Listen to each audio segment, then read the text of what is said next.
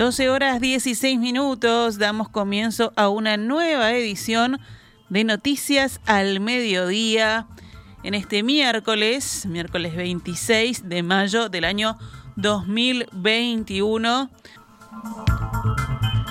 Vamos ahora sí con la actualización de la información. Uruguay cumplió ayer 21 días como el peor país del mundo en cantidad de muertes de personas con coronavirus, según el sitio web Our World in Data de la Universidad de Oxford.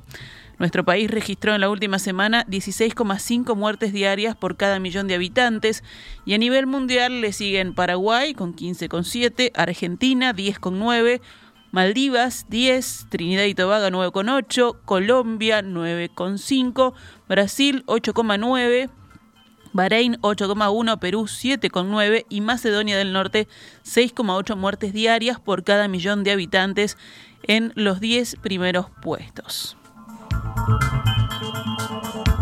En la jornada de ayer murieron 51 personas con coronavirus en Uruguay, entre ellas un joven de 22 años en San José. Esta mañana, en perspectiva, charló con el médico intensivista e integrante del GACH, del Grupo Asesor Científico, Arturo Briva, y allí él dijo que la situación se debe en parte a la circulación descontrolada y a la aparición de casos positivos crecientes en la comunidad. También se refirió a algunos de los factores que pueden explicar, a su entender, los números de muertos que se registran actualmente por COVID. Si aumentamos los contagios comunitarios, aparecen la, mayor cantidad de pacientes, no solo graves, sino todos los pacientes que necesitan asistencia del sistema de salud. Eh, el resultado ¿Por qué está aumentando la mortalidad? Si bien puede tener múltiples causas, hay un elemento que a mi juicio ha sido fundamental y es que nosotros desde hace un tiempo hemos, hemos pasado la barrera de las 650 camas que teníamos de CTI originalmente este, y a partir de allí lo que estamos viendo es un aumento progresivo de la mortalidad. Eh, a mi modo de ver, hemos sido efectivos en aumentar la cantidad de camas físicas, en comprar más ventiladores, más monitores, pero nuestro sistema sanitario, la gente, los recursos humanos, que son los que verdaderamente sostienen la asistencia en CTI, este, se siguen comportando como un sistema de 650 camas, porque no hemos sido capaces de incorporar un 50% más de, de licenciados, enfermería, auxiliares, médicos intensivistas a la asistencia. Briva aclaró que esta situación, la disponibilidad de camas de CTI, da una falsa sensación de tranquilidad y de situación estacionaria, cuando en realidad el ingreso de pacientes críticos es sostenido y preocupante. El médico también explicó que en los CTI se están liberando más camas por pacientes que fallecen que por pacientes recuperados.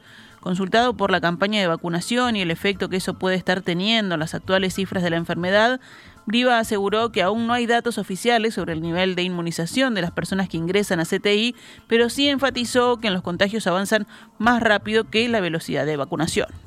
Si yo sigo eh, los datos a partir de la estrategia establecida por, por presidencia y por el ministerio, eh, por supuesto que confío en que haya una vacunación que sea rápida y efectiva, pero es evidente que si de una semana a otra pasamos de 2.500 casos positivos a 4.000, esa es una velocidad mucho más rápida que lo que podamos vacunar. Entonces, no tengo más remedio que esperar que a más contagios en la comunidad, mayor cantidad de pacientes graves vamos a tener en las próximas semanas en CTI. Algo que venimos repitiendo desde hace meses y, es parte probablemente de una progresiva desensibilización.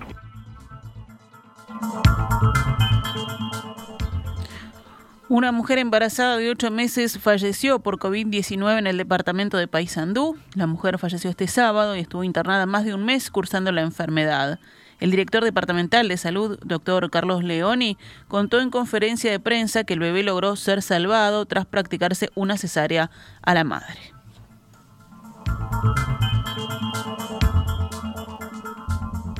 una señora que había cursado un embarazo casi de ocho meses y que tuvo un COVID muy intenso y para mejorarlo se le hizo una cesárea y este, el bebé bien, no tuvo problemas, nos infectan generalmente, los bebés no tienen problemas, este, pero la señora lamentablemente fue al CTI la luchó y le mandamos nuestras condolencias a los familiares y decirle que este, en base a ella nosotros presionamos para que las embarazadas fueran una prioridad.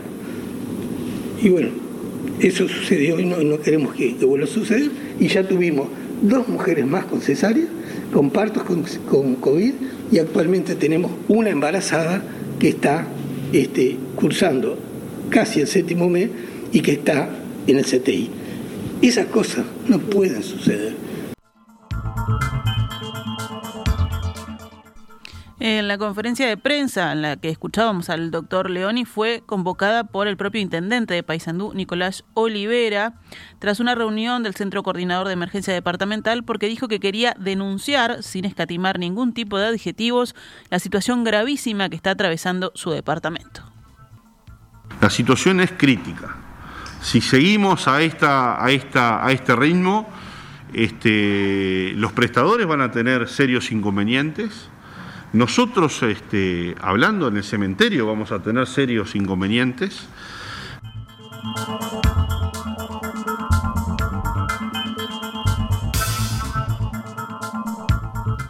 Olivera pidió al Codicen la suspensión de las clases presenciales en todas las escuelas del departamento. El intendente señaló que en los últimos 10 días 30 personas murieron a causa de COVID-19 en Paysandú. Nos tenemos que sincerar, nos sentimos impotentes, confesó. Dijo que se habían tomado muchas medidas para reducir la movilidad, pero lamentablemente añadió, hoy estamos en manos de cada uno de los anduceros para que reduzcan la movilidad porque la situación es crítica. Según el jefe comunal, la situación tiene solución. Llamó a las personas a no reunirse con sus amigos y reducir la movilidad. No es un pedido, no es una sugerencia, es un clamor de que si queremos salvar vidas, está en cada uno de nosotros poder hacerlo a partir de bajar la movilidad, subrayó Olivera. Comenzó hoy la vacunación contra COVID-19 en Paso Carrasco, en Canelones, en el marco de la campaña Pueblo a Pueblo del Ministerio de Salud Pública. A primera hora de la mañana ya había una gran cantidad de personas que aguardaba para recibir la primera dosis de la vacuna Pfizer, que, bueno, finalmente hasta ahora han sido más de 540 las personas vacunadas. El intendente de Canelones, Yamandu Orsi, se mostró de acuerdo con que la cantidad de gente concentrada allí era suficiente como para considerar que había una aglomeración. No voy a sacarme la responsabilidad como intendente diciendo que el ministerio es el responsable. Es algo que coordinamos entre todos, dijo el ser consultado por la prensa al respecto. Podría haber sido peor si no se hubieran repartido números ayer, acotó, y luego señaló, habrá que resolverlo mejor. Esto evidencia que la gente se quiere vacunar. Está bravo dispersar a la gente cuando lo que está demostrando es la voluntad de vacunarse. Orsi dijo también que Paso Carrasco es una zona de influencia de cientos de miles de ciudadanos. Si bien estoy de acuerdo y es una buena noticia que se abra la agenda, se tuvo que disponer a tiempo la entrega de números porque si no, esto que vemos hubiese sido mucho peor, contó el intendente. El pueblo a pueblo aplica abrir la agenda, abrir vacunatorios móviles y estoy seguro de que se puede aplicar en la medida que haya disponibilidad de vacunas. Creo que va a lograr algo que estábamos todos esperando, que es que la vacuna vaya a donde está la gente y no que la gente tenga que movilizarse recorriendo y corriendo atrás de los lugares que no eran muy abundantes, acotó el jefe comunal. 12 horas 25 minutos, vamos con otros temas del panorama nacional. El cardenal Esturla pidió disculpas públicas ayer por haber acudido el domingo al cortejo fúnebre del ex ministro Jorge Larrañaga cuando debía estar en cuarentena preventiva. Esturla relató en su cuenta de Twitter que el pasado lunes 24 se realizó un hisopado que dio COVID positivo. Narró que una semana antes, el lunes 17 de mayo, estuvo reunido con el sacerdote que resultó tener COVID. Al enterarse de ese contacto, se realizó dos hisopados en el día que dieron negativo. El cardenal debió haber entrado en cuarentena a la espera del hisopado que debe realizarse obligatoriamente siete días después del contacto con un positivo. Sin embargo, según admitió, el domingo decidió cruzar a la Plaza Constitución desde la curia y asistió por unos minutos a la vereda frente a la Casa del Partido Nacional para dar una oración por la arañaga. No actué como debía, escribió. La confesión de Sturla se conoció luego de que se acumularan cuestionamientos por las aglomeraciones que se vieron el domingo de mañana en el velatorio de la Rañaga en el Salón de los Pasos Perdidos del Poder Legislativo. El Ministerio de Salud Pública investigará el caso, según informó el país en base a fuentes de la cartera. El Ministerio convocará al cardenal para escuchar sus argumentos. Luego las autoridades competentes definirán si corresponde tomar acciones por el incumplimiento del protocolo. La Administración de Servicios de Salud del Estado volvió a contratar a varios funcionarios que habían sido cesados tras conocerse el audio en que su ex director vocal, Enrique Montaño, mencionaba haber logrado la designación en ese organismo de 135 personas de su partido, Cabildo Abierto. Unos 40 trabajadores habían sido despedidos por una supuesta contratación irregular, pero ahora varios de ellos volvieron a sus puestos, según consigna hoy el diario El Observador. ASE organizó concursos para cubrir los cargos que habían quedado vacantes y algunas de las personas que habían sido destituidas se presentaron y recuperaron su lugar, según la versión del organismo público. El senador Guido Manini Ríos aseguró en diálogo con ese medio que la información que se maneja es que 17 personas han sido reintegradas a sus lugares de trabajo y otras están en proceso de hacerlo. Entrevistado el lunes último por la diaria, Manini dijo, quedó bien claro que no hubo ninguna designación irregular, que es lo que él, Leonardo Cipriani, presidente de ACE, dijo en primera instancia. Después lo entendió, incluso algunos pocos que él había separado del cargo los volvió a incorporar porque se comprobó que todas las designaciones fueron hechas dentro de la normalidad. El senador del Frente Amplio, José Carlos Maía, consideró importante saber por qué desde el día primero de marzo a la fecha casi 4.000 horas de clase están sin profesor. Maía publicó su inquietud en Twitter. Allí comenzó escribiendo. En las últimas semanas se ha instalado una polémica pública por la utilización de la licencia sindical por parte del dirigente de la Federación Nacional de Profesores de Enseñanza Secundaria, Marcel Slamovitz. El legislador opositor, tras señalar que siendo importante investigar el tema de las 140 horas de licencia sindical que habría tomado el profesor Marcel Slamovitz, se preguntó si no será muy importante saber por qué en secundaria hay hoy adolescentes con miles de horas libres por no haberse adjudicado en tiempo y forma. Maya consideró necesario además aclarar que estas horas sin profesores son al margen del recorte que se le hizo a la educación pública.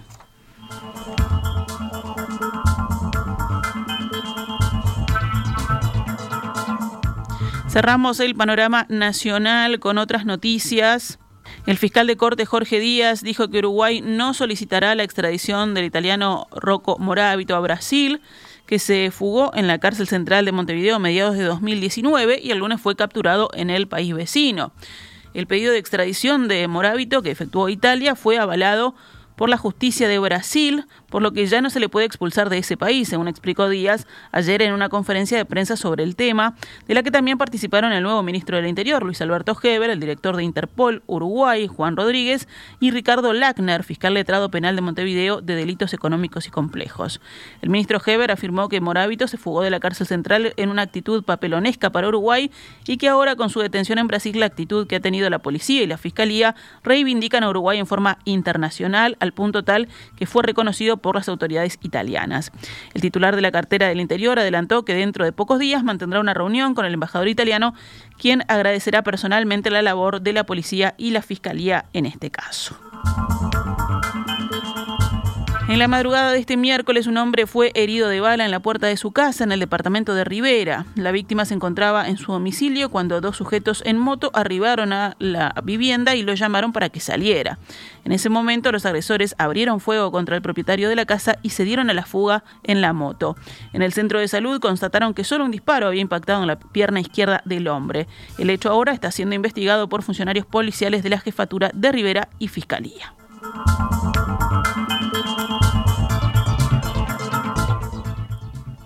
12 horas 30 minutos. Actualizamos a cuánto cotiza el dólar en la pizarra del Banco República. 42,60 para la compra y 45 pesos para la venta.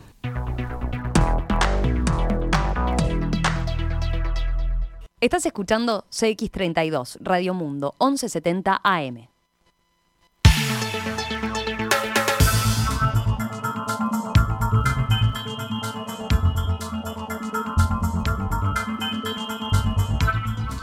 12 horas 33 minutos, continuamos en Noticias al Mediodía, vamos ahora al panorama internacional.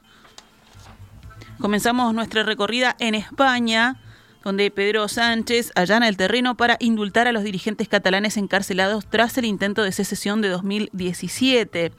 Hay un tiempo para el castigo y hay un tiempo para la concordia, dijo hoy el mandatario socialista en el Congreso, donde la aparente predisposición de Sánchez a indultar a los 12 separatistas condenados encendió a la oposición. No solo se opone la derecha, sino también la justicia.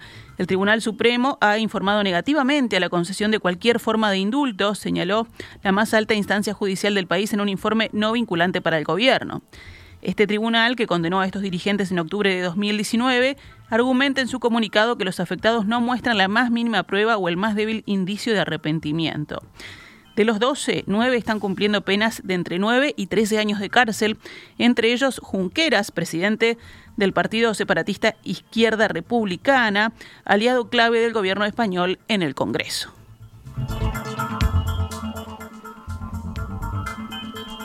La Unión Europea denunció formalmente en el día de hoy a AstraZeneca por violación flagrante del contrato por la compra de vacunas contra el COVID-19 y por no haber movilizado rápidamente esfuerzos para entregar dosis a los países del bloque.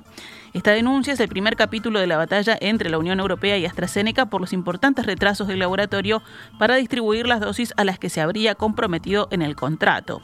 Los abogados de ambas partes se vieron frente a frente al inicio de la jornada de hoy ante un juez de medidas previsionales en el Tribunal de Primera Instancia Francófono de Bruselas. De ser necesario, se celebrará otra audiencia el viernes, según el tribunal. AstraZeneca entregó en el primer trimestre solo 30 millones de dosis de los 120 millones que estaba obligado contractualmente a suministrar. Para el segundo trimestre solo prevé entregar 70 millones de los 180 millones inicialmente prometidos. En ese cuadro, la Unión Europea solicitó se aplique a AstraZeneca una multa de por lo menos 10 millones de euros, unos 12 millones de dólares, más una penalidad adicional de 10 euros por dosis por día de retraso si no se respeta el calendario de entregas.